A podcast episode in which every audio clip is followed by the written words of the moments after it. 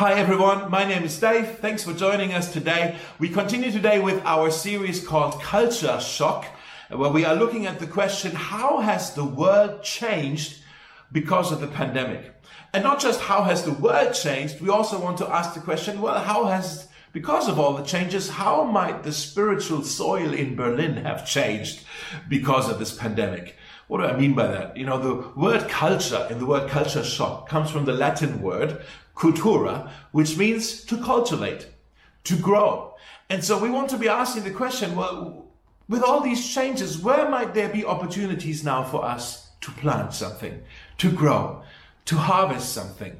And we've already looked in this series at some of the things, some of the culture shocks, some of the changes around us, and some of the opportunities that come with it. We've talked about loneliness and the opportunity for community. We've talked about disorientation and the opportunity to find the abundant life in Christ. Uh, we've talked about, um, last time we talked about outrage and the opportunity for gentleness. Today I want to talk about another culture shock. I want to talk today about loss.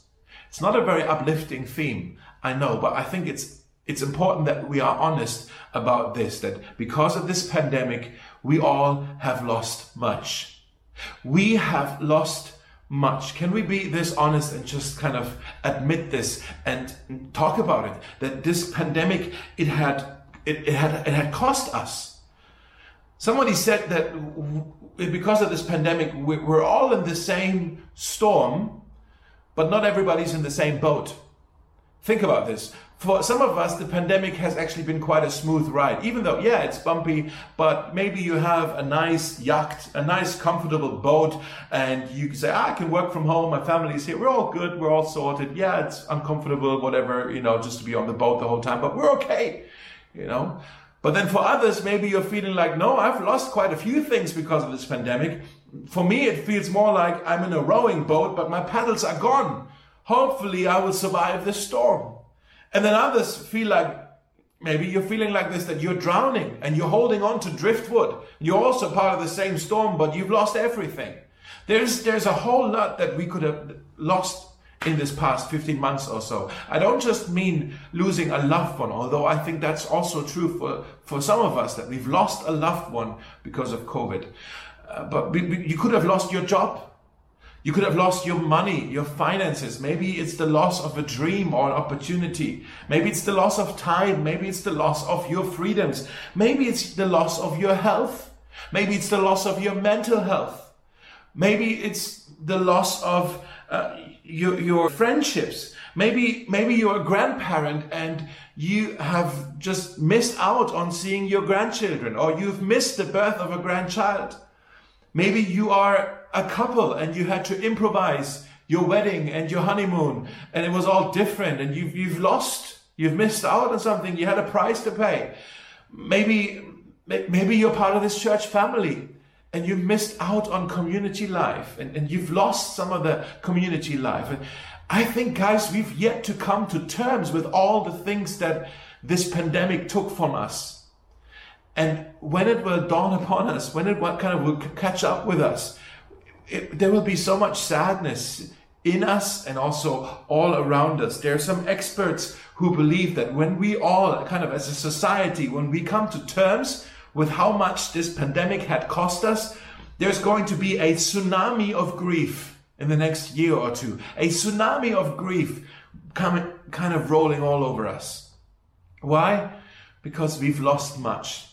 This thing, it really has cost us. It cost us dearly. And guys, I'm wondering if maybe one of the things that God is calling the churches in Berlin to be in this next season is for us to be um, comforters of the city to comfort the people of the city, to show compassion, to show mercy, to show care, to give people the gift of our attention, to listen well to the stories that they're sharing, to the losses that they're sharing with us, that we are to comfort the city. What if the church of Jesus would be known as here's the community where you can find comfort and solace? What if the church of Jesus would be known as safe places where you can go and it's safe and you can grieve and you can find hope and you can find healing. What if this is the opportunity that is before us right now? Now, oftentimes we think grief is something that only happens at funerals, like when somebody dies. But you need to understand, we all need to understand that grief is what's needed whenever we lose something. Not just when we lose a loved one, but when you lose a friend, when you lose your health, when you lose your job, when you lose um, your finances, maybe as I'm talking about this, you're already thinking about some of the things that you've lost uh, in your life in the past year and a half or so. Grief is the emotion that we need to learn. Now, because grief is unpleasant, most people, if you're like me, then you try to avoid grief because it's a painful emotion. But the Bible actually talks a lot about grief and how, how it's actually needed. We are to grieve, the Bible says we are to grieve our losses, you know, the, the bad things that happen to us. We are to grieve our disappointments. That's the good things that didn't happen to us. Now, let me say this again. The good things that didn't happen to us, the opportunities that were taken from us, the disappointments, we are to grieve them. The Bible says we are to grieve our sins, how we hurt one another. We are to grieve that. We are to grieve the suffering in this world. We shouldn't be apathetic about it. We shouldn't be indifferent about it. We are to grieve that we have friends who, and family members who don't know Jesus. We are to grieve these things. We need to learn this emotion of grief. We need to learn to grieve well. We, for our own stuff, but we also need to help each other to grieve well, and we need to learn how to comfort a city that is grieving. In the Bible text that we heard today in Isaiah chapter 39 in the Old Testament, um, it's actually a story about loss. There is the king, King Hezekiah, who, by the way, he, he was a good king. He, he was actually a decent king. But in this story, we see just his weak side that he had. Um, he was more concerned with his reputation than with his legacy. He was more concerned with the things that he inherited, his, his power, his uh, wealth, his um, security, uh, his privilege. He, he was very concerned with this, but he wasn't so much concerned with what he would leave behind for the next generation. And we know in the story that actually he gets quite sick and then God restores his health. And then the Babylonian king, he hears that Hezekiah is well again, and he, just as a sign of friendship, it seems, he sends uh, some gifts to be given to King Hezekiah. And so these diplomats arrive. Now, we need to know Babylon at the time wasn't a very uh, um, mighty nation yet. It, it, these diplomats, they seemed harmless when they arrived, okay? They weren't a strong power or anything. But Hezekiah, maybe because he was insecure, uh, he wanted to brag. He wanted to show off in front of these diplomats. And so he showed them the palace, including all the wealth and all the treasure and all the spices and all the oil and all the armor and all the weapons and everything. It says in the text there was nothing he did not show them. And then the prophet Isaiah arrives and he says to Hezekiah, You're a foolish king. You're a foolish king. They played you. These diplomats, they played you. Now you gave them an appetite to come back and invade this land. And then he has this prophecy at the end of chapter 39 and verse 6 he says, The time is coming when everything in your palace, all the treasure stored up by your ancestors until now, will be carried off to Babylon. Nothing will be left. Nothing will be left. In other words, all will be lost. Everything that you boast in my king, says Isaiah, uh, your health, your riches, your influence, your security, it will all be gone. It's quite a devastating prophecy, right? At the end of chapter 39. And then in the next chapter, it's so interesting. You turn the page and it's like you're reading another book. It's completely different. The, the first 39 chapters of the book of Isaiah is where Isaiah talks or he speaks into kind of current events and he foretells the coming invasion of Babylon. But then in chapter 40 to the end of the book, it's like another season. Okay. It's, it's Isaiah. He doesn't speak to his generation, but he now prophesies to a future generation the generation that will experience the invasion of Babylon, that will experience all the loss when everything will be carried off to Babylon. They, this is the experience, this is the generation that will experience the exile. So that's about 120 years later. Isaiah already has a word that they will need 120 years later. And what is he asking them to do when everything will be lost? What is he telling them to do? Comfort Comfort my people, says your God. Speak tenderly to the city. There's that word, comfort the city. Speak tenderly to the city of Jerusalem and tell her that her sad days are gone. There's hope. And then in verse 9, he says, O messenger of good news, shout to Zion from the mountaintops. Shout it louder to Jerusalem. Shout and do not be afraid. Tell the towns of Judah, your God is coming. Now he's referring to the coming of Jesus Christ. He's talking about the Messiah who would come. Your God is coming. There's hope. Yes, the sovereign Lord is coming in power. He will rule with a powerful arm. See, he brings his reward with him as he comes. He will feed his flock like a shepherd, and he will carry the lambs in his arms, holding them close to his heart.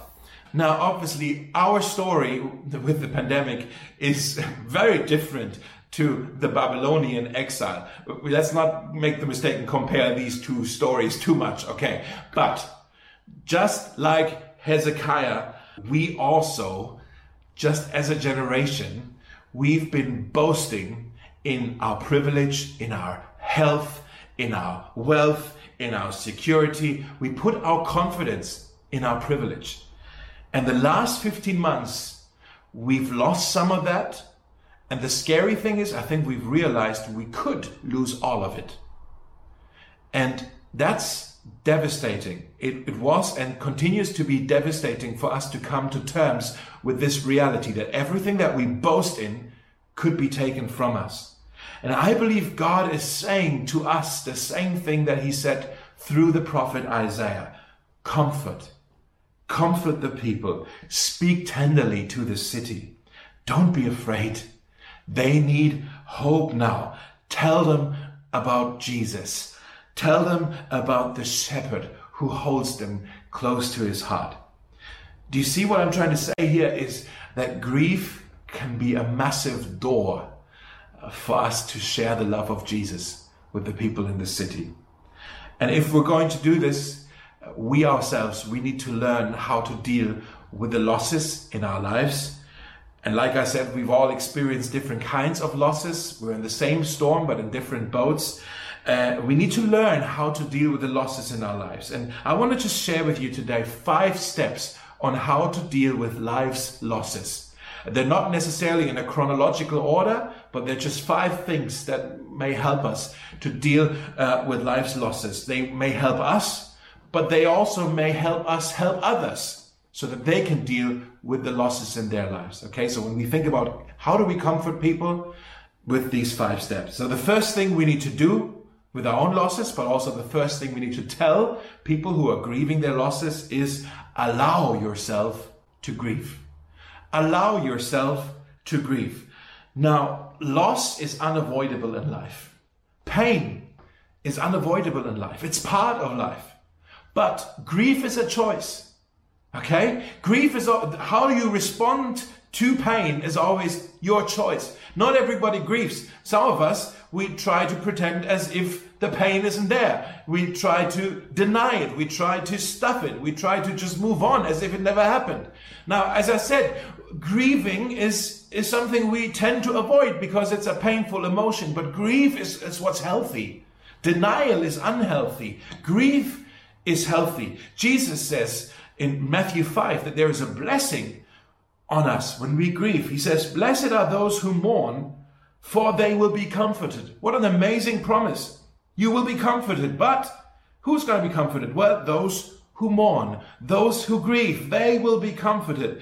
We have this tendency, right, to pretend where we just say, Ah, oh, I'm okay. I'm all right. Don't worry about me. I'm okay. And we try to cover it up. But Jesus says, he doesn't say, Blessed are those who cover up. They will be comforted. No, cover ups don't get comforted. Those who mourn, That's the healthy bit. It's like when you have a wound and you try to cover it up with just putting band-aid on it without cleaning it out first. If you don't clean the wound, it will fester, right? You have to clean it first and then you can put a, uh, put something on it. Now, this is especially, can I just talk to you men watching this? This is so important for us. Maybe you want to write this down, guys. God cannot heal what you hide. God cannot heal what you hide. I want to ask you this what pain do you pretend has not hurt you? Maybe you grew up with an alcoholic dad. Maybe your parents divorced when you were young. Maybe you were fired from your job. Maybe your girlfriend left you and it hurts you, but you pretend as if it didn't hurt. What pain do you pretend has not hurt you? Do you see? Because children, and particularly boys, are told not to cry when they're young. They're told not to cry when they're in pain. And then they grow up and they become men who don't know how to grieve when they suffer a loss. That's terrible. Those of you who are parents or teachers or whoever, when you're working with children, don't tell them not to cry. Don't do it. Give them permission to cry when it hurts. Okay? Don't tell your kids to stuff it. Uh, because actually, what you're saying to your child when that happens is, I prefer for you to just not make any noise right now than to comfort you. I'm not interested in comforting you. I'm just interested in you not bothering you right now, me right now with your noise. That's what you tell a child when you say, don't cry. Okay, children need to learn how to cry so that they can grow up and they learn how to grieve when they have some losses in their life. So allow yourself to grieve. I want to suggest to you to even make a list. Make a list, and, and maybe it starts in your head, but it should get to your heart as well. But start with your head with an intellectual exercise and just write down the losses in your life that you have never grieved. And have the courage to write that down. Have the courage to face this. It does take courage to do this.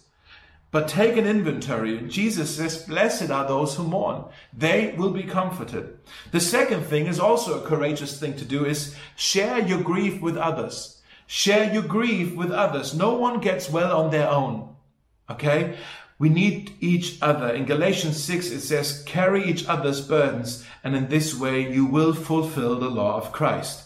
That means when you're in pain, I'm supposed to come next to you and carry that pain with you. When I'm in pain, you're supposed to come next to me and carry that pain with me. Carry each other's burdens. And that's how we, what does he say? Fulfill the law of Christ. What is the law of Christ? Jesus says, love your neighbor as yourself. That's the law of Christ. And every time you carry somebody's burdens, you fulfill the law of Christ to love your neighbor as yourself.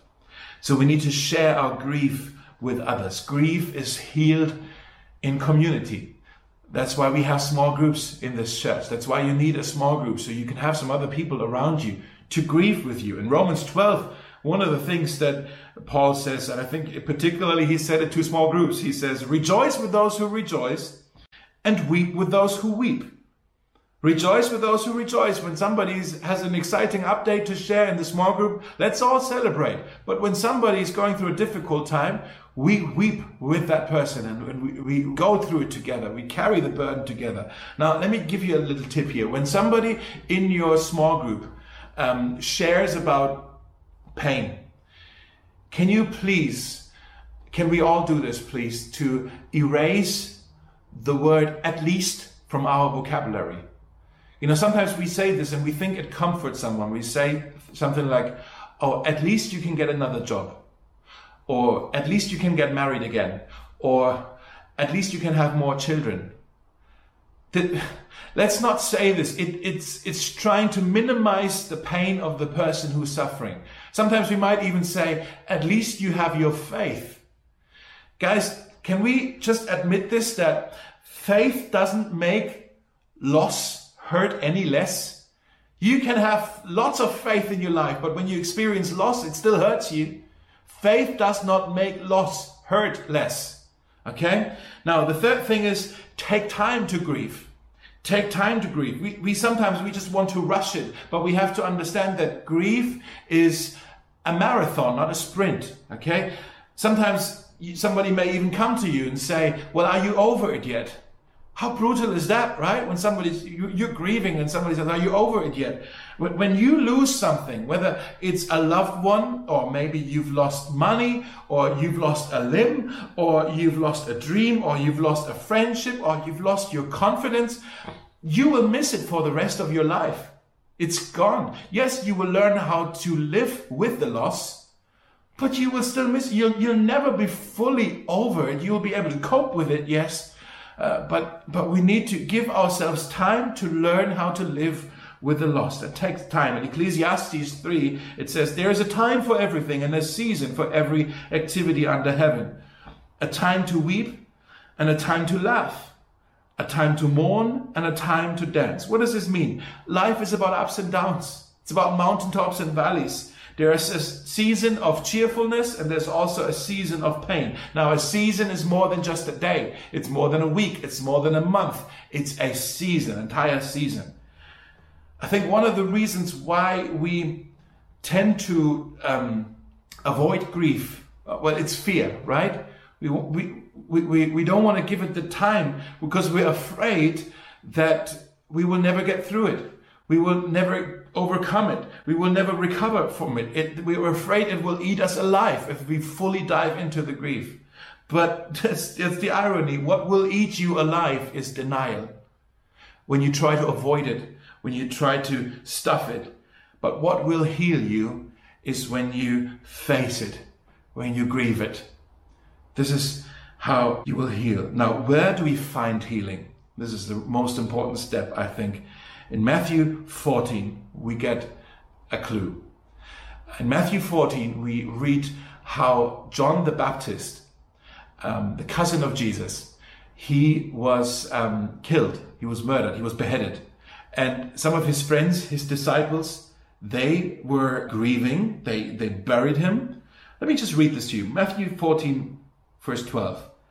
John's disciples came and took his body and buried it. They grieved it. Now here's the key. And then they went and told Jesus.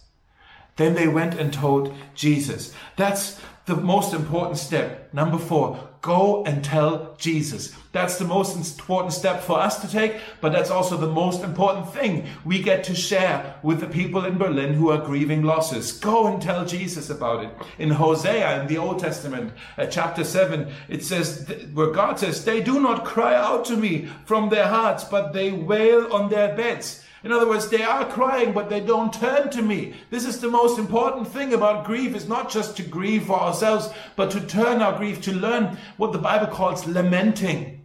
Okay? To turn our grief and bring it to Jesus.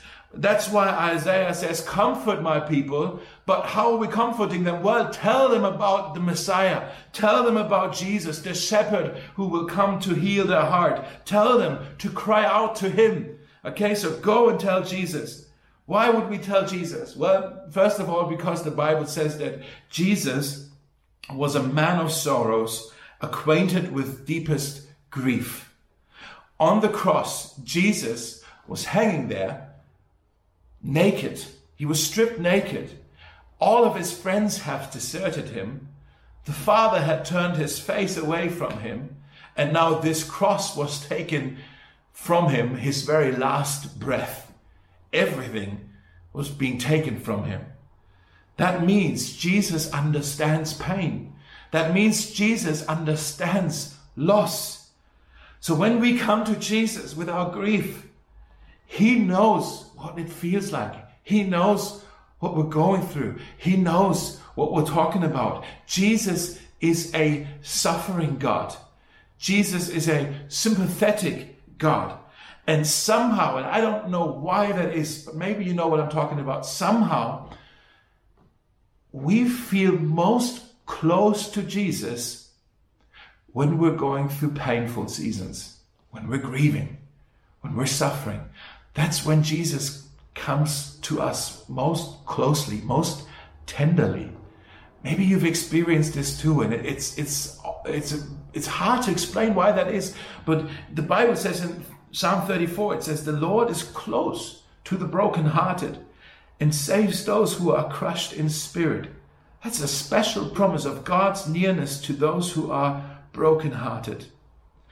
Jesus, in his first ever public sermon that he preached uh, in, this, in the town of Nazareth, his hometown, uh, in Luke chapter 4, he kind of describes what he came to do. And he says, God has sent me to heal the brokenhearted. He said, You need to get this. Jesus is able and willing to heal the broken hearts.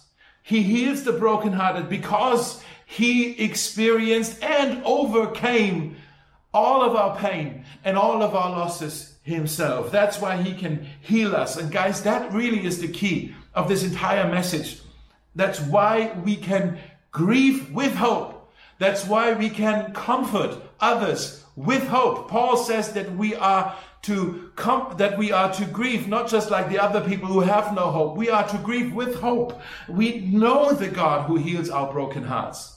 And in a time in which, in the city in which we live, there are so many people who are heartbroken. It is so time for us to, to just point these people to the shepherd who holds them close, who mends their hearts back together, who heals them. That's what we're called to do. And one day, this Jesus, he will personally wipe every tear from our eyes. There will be no more death, no more sadness, no more crying or pain. That is our hope. Everything sad is going to come untrue. And until then, number five, one last thing. Use your pain to serve others. Use your pain to comfort others. Use your pain to comfort. What do I mean by that? Use your pain to comfort others. Think about it. Who can better comfort someone who, who's lost a job than someone who's also experienced what it's like to lose a job? Who can better comfort somebody who's going through a divorce than somebody who knows what that feels like to go through a divorce? Who can better comfort somebody who's uh, has a struggling teenager at home than somebody who also had to raise teenagers and who knows what that's like. Who can better comfort somebody who is facing bankruptcy than somebody who also had all the finances taken from him? Who can better comfort someone who's struggling with long COVID than somebody else who knows what that feeling and that sickness and uh, this just ongoing chronic feeling suddenly, what that feels like? Who can better comfort somebody who had a miscarriage than another mom who's also had a miscarriage? Use your pain to comfort others. Your greatest ministry in comforting others will flow out of your greatest pain, of your greatest hurt, of your greatest losses. Oftentimes we try to we try to hide our scars that we have. Like, oh, put something over it. We don't want anybody to see our scars. We try to hide it. But I want to tell you, wear, wear them proudly, your scars. Wear them as proof that God has healed you. So that somebody else who maybe still has an open wound and he sees, man, your wound has healed. It's now just a scar. They will find healing. They will find hope when they see your scars. There's hope for them. Oh, this is not going to be an open wound forever. I'm not going to grieve this forever. I can get through this. You got through this. I can get through this. This will comfort them. You see what I mean? Wear your scars as proof that God has healed you. In 2 Corinthians 1, the last verse I want to share with you, it says, God comforts us in all our troubles so that we can comfort others. When they are troubled, we will be able to give them the same comfort God has given us. Now, when Isaiah says, comfort my people, I think this is what he's saying. Passing on the same comfort that God has given us to other people. This is what we're called to do right now in this next season in, in Berlin, where we are all kind of coming into terms with all the heartbreak. We are to pass on to others the same comfort that we have received from God. Right now, I think you're in one of two categories. You're either facing some losses yourself and you need to grieve, or you need to help other people grieve the losses in their lives. You either need to comfort, you, you, either need comfort yourself or you need to comfort others. You either need to take these five steps yourself or you need to help others take these five steps.